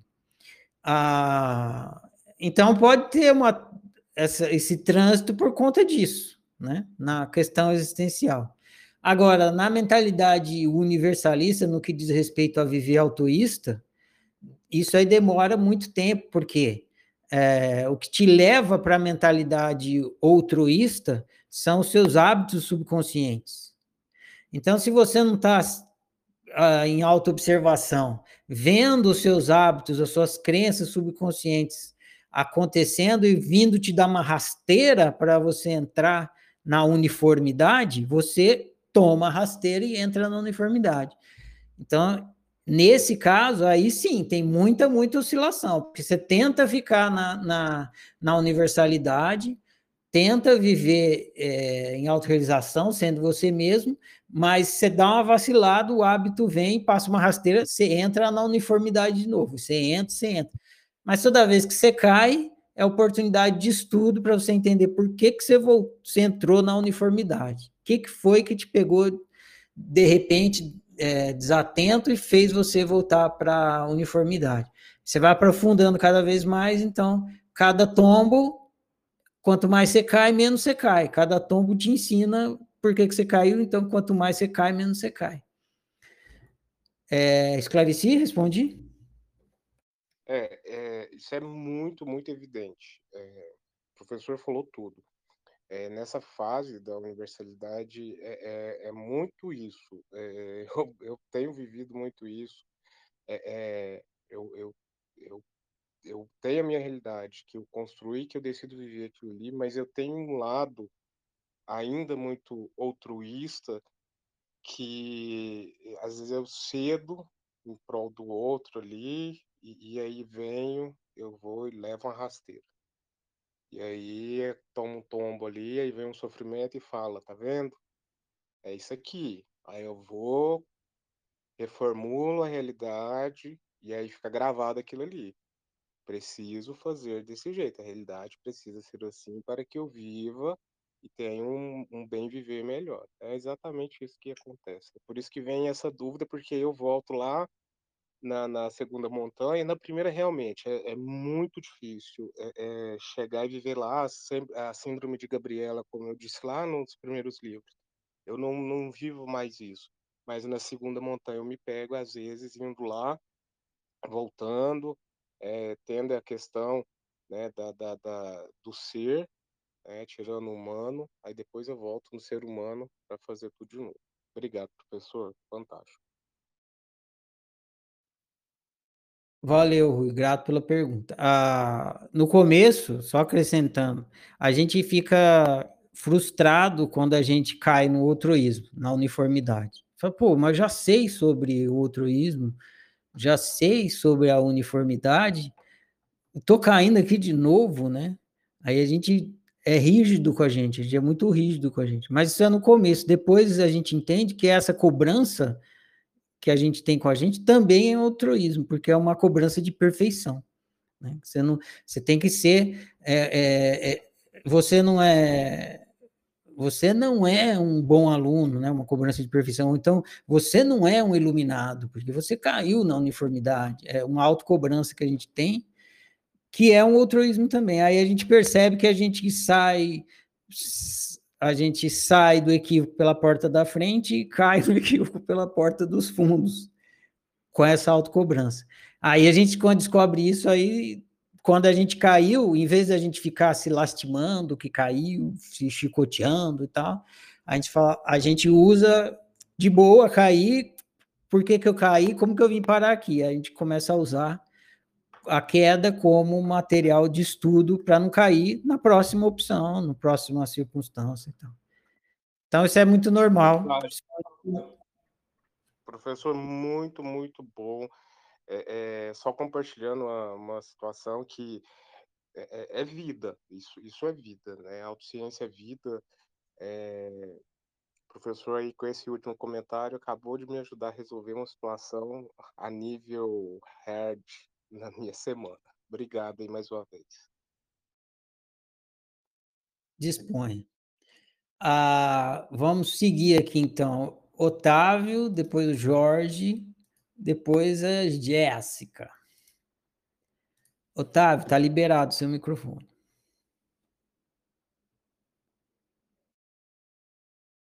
Sem clicar mais uma vez, Otávio.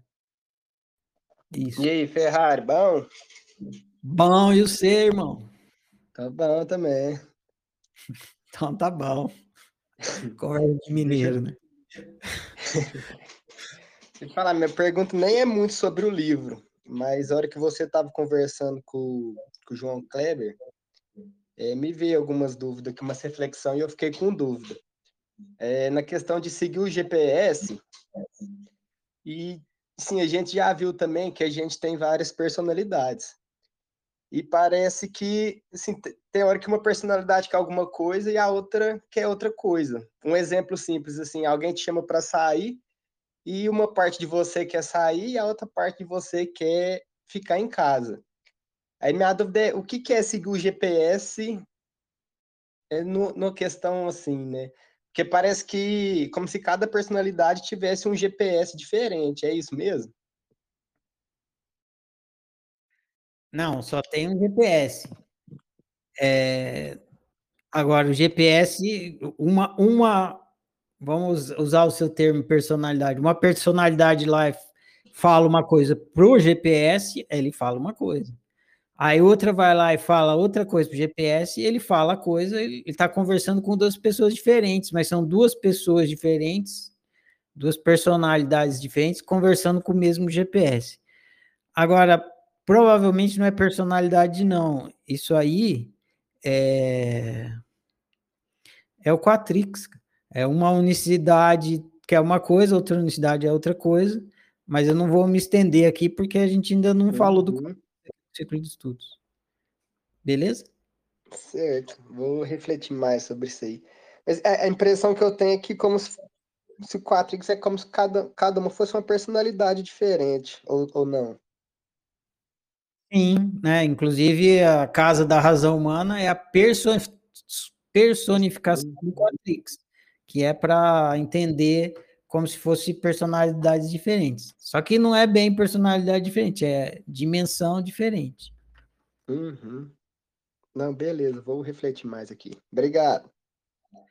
Tá bom. É, mais para frente, quando a gente for entrar nessas conversas aí do Quatrix, aí você volta a perguntar. Uhum, beleza, então. Valeu, Ferrari. Dispõe.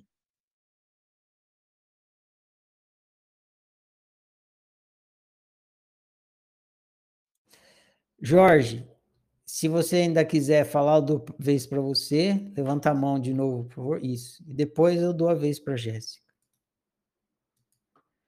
Pronto, Jorge, está liberado. Boa noite. É jogo rápido. Eu fiz uma analogia na minha tarefa, não sei se você ouviu. E aí eu queria saber se eu posso continuar com ela ou se eu posso jogar fora. Foi a do Papai Noel. Você chegou a ouvir isso? Vi, mas refresca minha memória aí, por favor. É, porque eu pensei da seguinte forma, é, o pensamento materialista, né, é, é, ele é meio inocente, ele é meio assim, acredita em tudo. E a gente, todo mundo, já, quem já acreditou em Papai, em Papai Noel, né, tem essa fase de você achar que ele. Tem até um texto que você fala sobre isso, né? Como é difícil. É, como é que se diz? Como é difícil legitimar o Papai Noel, né? Aí a criança pergunta, mas ele não passa pela chaminé? Não, mas aí você vai tentando justificar um negócio que fica cada vez mais complicado, né? E aí é isso, essa fase do materialismo é assim, né? Você acha que as coisas acontecem, que elas né? Tem todo um, uma magia e tal. E aí você descobre que ele não existe. Alguém fala, você descobre, sei lá. E aí você fica naquela, não, não existe, agora não quero mais saber e tal. Mas o fato é que depois de um tempo, passa a revolta, ele continua lá, né? Com as renas, com a árvore de Natal, com toda a mitologia por trás. Só que aí você continua vendo, continua sabendo que ele existe, mas de outra uma forma completamente diferente. Ele não tem aquela, aquele impacto que tinha antes. Mas eu acho interessante que tem essa fase que a gente fala assim, ah, não quero saber, não existe tal. É, vou procurar outros, outros tipos de, de crença, né? E, e é assim que a gente faz, né? E eu não sei se, se valeria, né? Porque eu, eu vejo, às vezes, a gente olhando a, as questões de materialismo, de existencialismo dessa forma. Tem essa fase de você acredita que existe, depois você acha, ah, não, quero saber de nada, nada faz sentido e tal.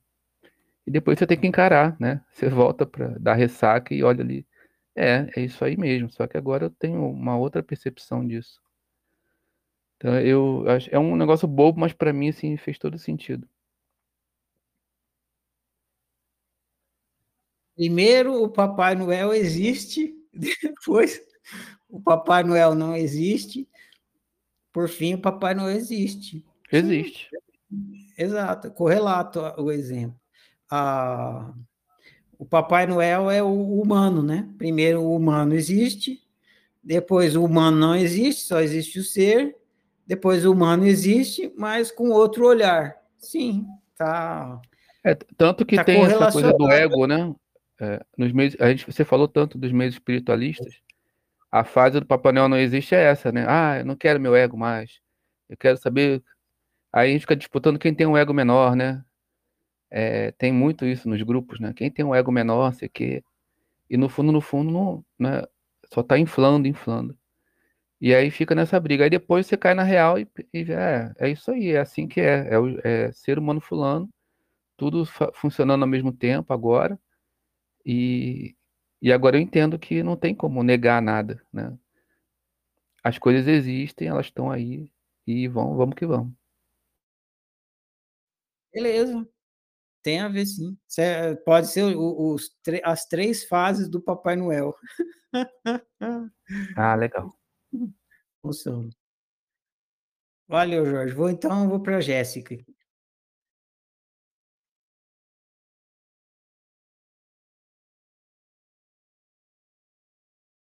Jéssica, tá liberado.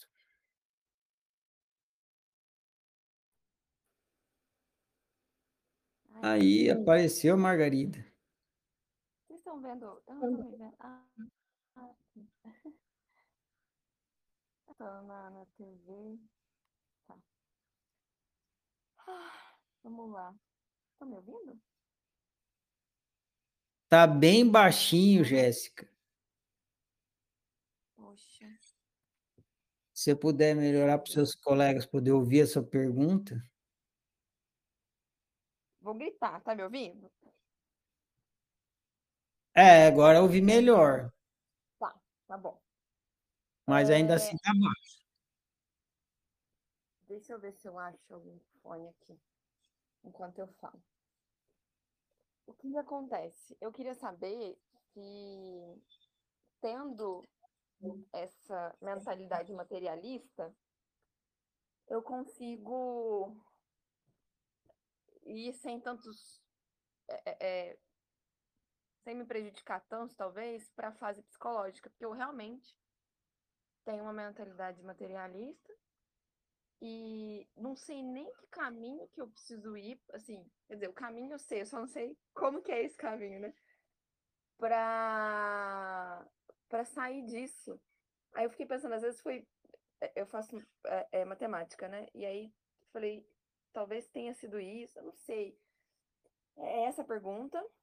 E aí tem mais outra, mas aí eu vou colocar no fone enquanto você me responde. Sim, tranquilamente. Você, mesmo tendo uma mentalidade materialista, você vai se beneficiar da fase psicológica do ciclo de estudos. É, eu disse isso para vocês antes de vocês começarem o ciclo de estudos. vocês, eu vou repetir e vocês vão se recordar. Eu disse assim: a, o ciclo de estudos começa pela fase existencial. A fase existencial é uma fase complicada e talvez você não entenda nada, porque não é fácil de, que assim, não é também não é difícil, mas é preciso ter é preciso praticar autoobservação para ficar consciente existencialmente e vocês não têm prática. Então, pode acontecer e provavelmente acontecerá que você vai passar pela fase existencial e não vai entender nada, ou vai ter só algumas informações e não vai comprovar. Tenha paciência, tenha paciência de suportar isso e atravessar a fase existencial, porque a fase psicológica e a fase da confiança vale a pena o esforço. Então, vocês devem recordar que eu falei isso. Então, estava dando um alerta para vocês que a fase existencial é muito importante, autoconhecimento. É à toa que a gente ficou quatro meses nela, leu 15 livros, mas ainda assim, mesmo com a mentalidade psicológica, você se beneficiará da fase psicológica. Ah, todas as psicologias são materialistas e, embora sejam materialistas, elas trazem benefícios para os seus praticantes. A mesma coisa com a fase existencial que a gente vai entrar agora. Respondi?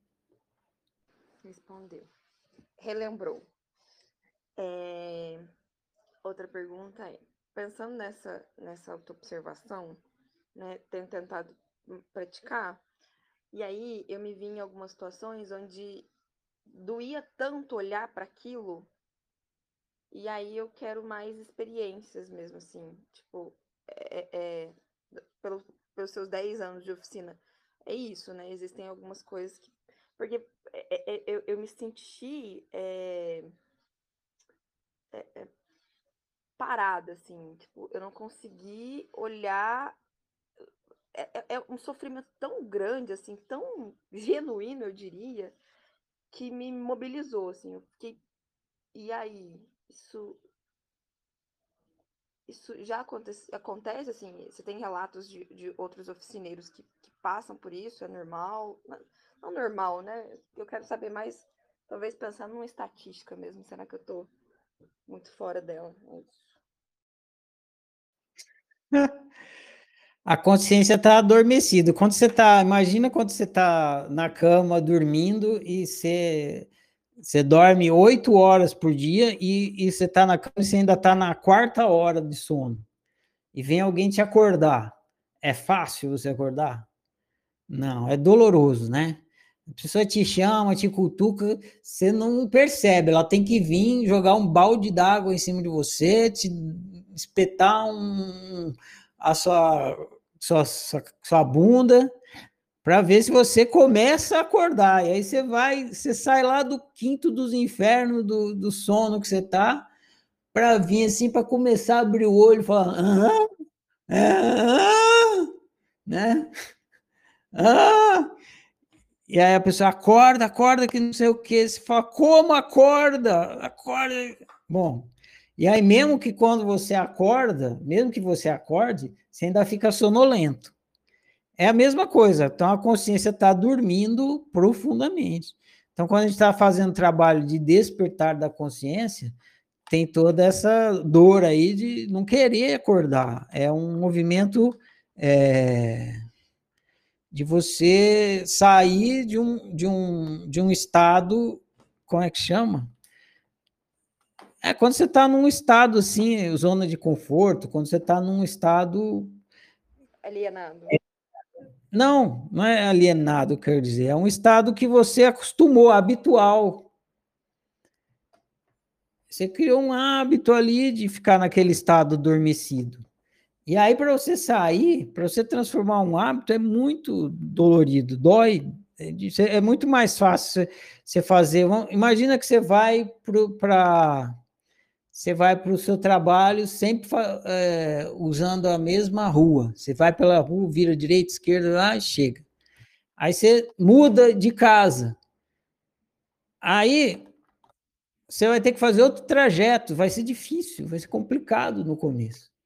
Porque você está acostumado com aquele trajeto. O carro quase que ia automático, você ia dirigindo que você nem percebia. Não, agora você tem que começar a pensar, não, essa rua é essa, será que é essa? Não sei o que. Tudo que sai do automático é doloroso. Então tem isso. Ah, te dá um. Aí tem a tem a, a consciência tem que despertar, ela tem que despertar para várias coisas. Ela tem que despertar é, existencialmente, o que é desagradável, e ela tem que despertar psicologicamente e pessoalmente. Também não é tudo é despertar, tem que sair do sono profundo lá. E aí, na hora que você encara certas coisas, você está tão acostumado com as outras coisas, você tá tão assim, tá ruim, mas tá bom. Você conhece? Já ouviu esse termo? Tá ruim, mas tá bom? Então, você tá, é assim que a consciência tá. A consciência tá ruim, mas tá bom, porque ela tá acostumado com o ruim. Tem um amigo que chama de ofurô de cocô. Você tá lá no ofurô de cocô, tá fedendo, mas tá quentinho. Entendeu? Então a consciência está lá, tá ruim, mas tá bom, não mexe não. Se, me, se mexer, vai. Sabe aquela casa que tá toda zoada, só pingueira pungando para todo lado, você fala: não, vamos arrumar isso aqui. Não, não mexe em nada, porque se... aí a casa vai desmoronar. Você vai mexer na torneira, vai depois vai ter que mexer na parede, vai ter que mexer na pia, você tem que mexer em tudo. Tá ruim, mas tá bom, deixa assim, tudo ruim assim, tudo mais ou menos, né? Então tem coisa que tem essas coisas que a consciência não quer ver. Ah, e dói, dói, dói. Então, é, eu vou dar outro exemplo. Você está com um dente que está doendo. Aí você tem que ir no dentista. Puta, vai, doer. O dente está doendo, mas ele só dói quando você bebe coisa gelada, quando você come coisa quente. No, no outras partes do tempo tá bom. Então tá ruim, mas tá bom. Deixa o dente lá. Aí, aí, mas quanto mais tempo você vai deixando, mais vai a cárie vai aumentando, né? Aí chega uma hora que você, aí você pensa, puta, vou no dentista, vou ter que mexer nesse dente, ela vai né, ter que fazer canal, vai doer demais. Não, tá ruim, mas tá bom, vai deixando. Mas chega uma hora que você tem que fazer, né? Você percebe que você tem que fazer. Não, vou ter que fazer uma reforma nessa casa aqui porque não dá mais para viver assim. Né? Há... tem uma hora que a, casa é só remendo, não tem mais casa. É remendo em cima de remendo, em cima de remendo. E aí você vai ter que entrar. E aí você tem que entrar nas coisas psicológicas que vão doer um pouquinho, mas se você tiver consciência de que, tá, vai doer para caralho entrar, mas também, depois que resolver, nunca mais mexer nisso. Entendeu? É, a torneira tá pingando. Puta, tem que trocar a borrachinha. Nossa, vou ter que trocar a borrachinha, vou ter que mexer num monte de coisa e tal. Mas chega um dia que você fala: não, vou fazer isso, vai dar um trabalhão do cão, mas também essa torneira vai ficar boa até a eternidade agora. Eu vou fazer, vou tratar desse dente, nunca mais vai me dar dor de cabeça. Então é assim. Aí, mas você estava falando, ver um exemplo que é legal de contar, porque é factual, aconteceu. Tinha um rapaz que ele participou do ciclo de estudos, ele não, não participa mais, mas toda vez que ele ia fazer a tarefa, ele vomitava. Ele, ia, ele lia o livro, passava mal, ali ia fazer a tarefa e vomitava. Por quê? Porque quando você tem que fazer a tarefa, você tem que falar o que está no livro. E quando ele falava, ele ficava consciente do que ele estava falando. E ele não queria ficar consciente. Então, era, ele tinha todo um fenômeno fisiológico de vômito, de, de, de reação é, para bloquear a consciência daquela coisa.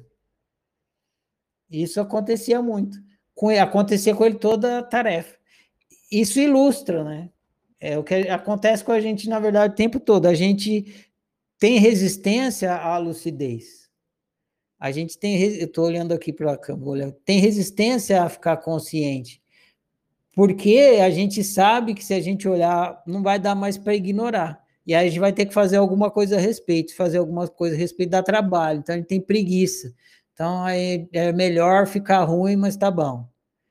Mas a hora que a gente entende que ficar ruim, mas tá bom, não é bom, é muito melhor ficar bom, aí a gente aceita a trabalheira de ter que ir lá, olhar, ver, ver, entender o que está acontecendo e resolver a questão. Respondi? Respondeu, e aí, então, peraí. Tá doendo, tô mexendo lá e hum, aí, aí a, a, igual a outra pergunta que eu fiz na, na, no outro encontro, é tipo assim, é, porque eu fico perdida assim, ah, eu tô sofrendo, ah, tá sofrendo. Tem umas vezes que eu consigo identificar que eu tô sofrendo lá. Mas tem hora que eu eu não sei para onde ir. Ah, eu vou entrar em coisas muito pessoais, assim, não, não, não, não cabe, mas tipo assim, parece que eu tô. Tá, eu, eu, eu tô vomitando toda vez que eu, que eu escrevo, que eu, que eu falo da tarefa. E aí, acabei de ver que eu tô vomitando. E agora? O fato de eu ver que eu tô vomitando não vai me fazer parar de vomitar. E aí eu fico um pouco aflita com, com, com essas coisas, assim. O fato de eu perceber que eu estou sofrendo sem perceber em alguns momentos, sabe? Eu percebo que eu tô sofrendo depois que eu sofri, que eu olho para, nossa, eu tô sofrendo, nossa, que alívio não tá sofrendo disso. Ou quando eu, tá doendo muito uma coisa e eu não sei o que fazer, eu tá doendo. Aí eu olho e eu falo, tá, e aí eu faço o quê? Tô só vendo a dor, tô sentindo e não tenho, não, não, não vai. Então, o processo de, de olhar para isso e só olhar e, e ficar disposta, né, a fazer alguma coisa, já é o suficiente? Ou eu só vou saber se é o suficiente quando eu testar? Ou, ou... É, é um começo. É, se você, vamos supor que você não fosse aluna da oficina e você não fosse re, receber as explicações que você vai receber a partir de amanhã. Aí você ter, teria que ficar olhando por conta própria, sem nenhuma ajuda, até até ter o meu eureka de entender o que está acontecendo. Isso foi o que eu fiz. Não tinha o Ferrari para me falar assim, ó, oh, Ferrari, o que está acontecendo aí é isso, isso, aquilo. Não tinha. Eu tive que ficar olhando e me perguntando o que está acontecendo, por que está acontecendo. Então, eu estou te contando isso para você entender que sim, a resposta à sua pergunta é sim. Só só por observar, você vai chegar ao entendimento, esclarecimento e vai lidar bem com a coisa, porque foi o que eu fiz.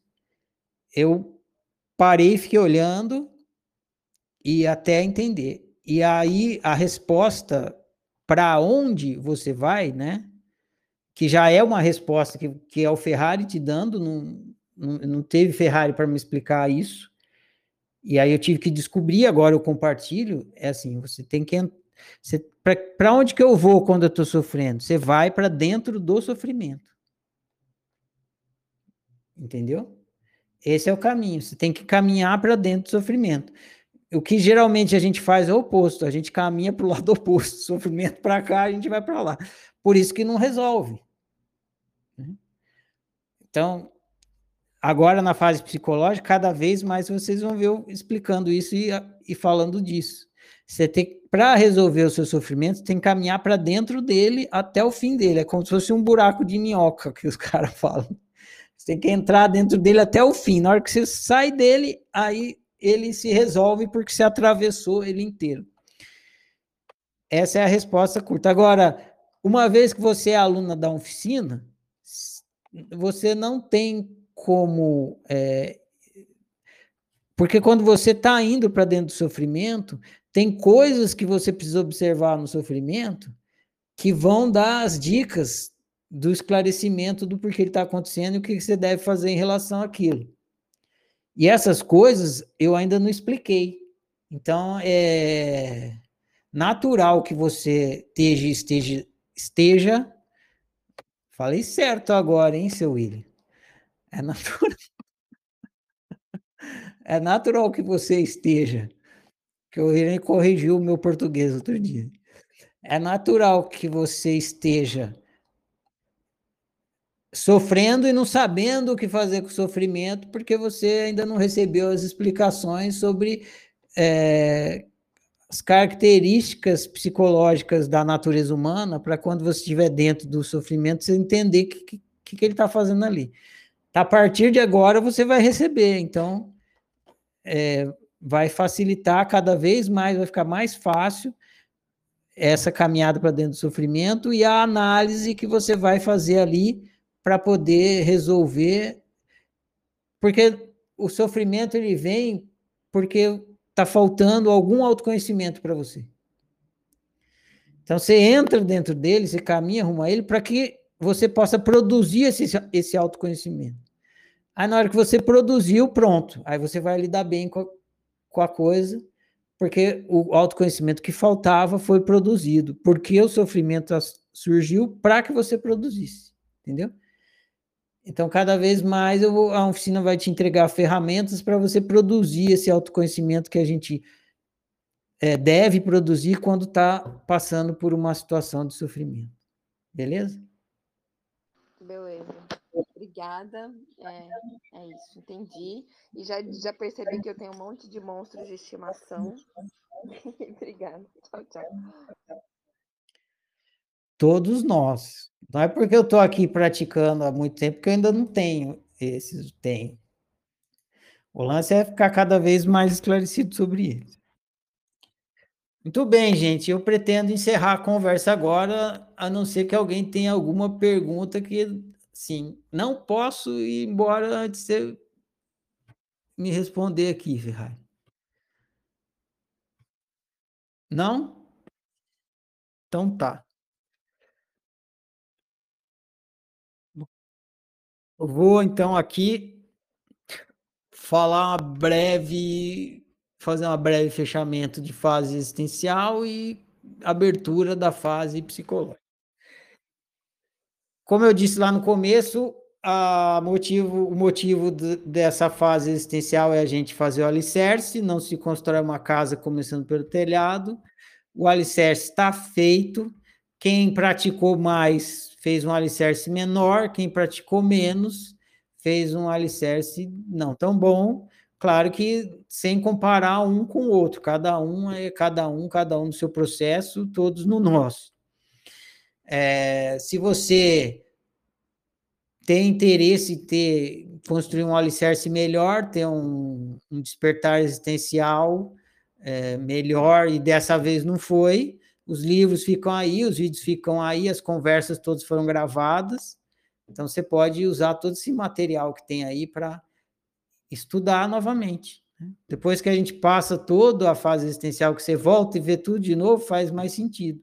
O ano que vem tem um ciclo de estudos de novo, também é uma outra oportunidade. Ah, então, aí, para quem teve eurecas existenciais aí, é, meus parabéns. Ah, o motivo, outro motivo era esse, né? Levar vocês da primeira montanha para a segunda primeira fase do ciclo de estudos é para isso, para você sair da mentalidade materialista e despertar existencialmente. Todos, todos os, o material didático foi para isso, todos os meus esforços de explicação foram para isso, para que você saísse da mentalidade materialista e despertasse existencialmente. Agora a gente vai para a terceira montanha, que é como se a gente voltasse para trás. Então, é, de, chegou lá no existencial, viu que não era nada e agora vai voltar aqui para entender o funcionamento psicológico humano, entender os nossos sistemas de crença, entender o nosso outroísmo, entender o desejo, entender o sofrimento, que é tudo isso que tem na parte psicológica. Vai esmiuçar o máximo possível tudo isso, para quando a gente estiver fazendo a observação, a autoobservação pessoal, a gente junto vai ter os ingredientes de consciência do, do funcionamento psicológico para entender o que está acontecendo no nosso caso, que é o que a gente vai ver lá no fim, quando terminar também a parte da convivência, começar a fase de prática. Enfim, eu dou por encerrado aqui o alicerce. o alicerce está feito. Agora a gente vai começar a construir as paredes. Então, a, partir de amanhã, a gente vai começar a fase psicológica. Vocês vão ler o livro Egoísmo outroísmo e autoísmo. Se vocês acharam a fase existencial indigesta, vocês não têm ideia do que vem pela frente, porque a, a fase psicológica é muito, muito mais indigesta. Eu vou começar a contorcer o rim de vocês a cada livro aqui, dos equívocos é, psicológicos, para que a gente possa, então, é, se libertar do, da nossa mentalidade outroísta, que é o que provoca o nosso mal viver. Basicamente, na, na fase psicológica, a gente vai estu, estudar o outroísmo e o funcionamento do outroísmo. Para isso, a gente precisa entender o funcionamento psicológico humano.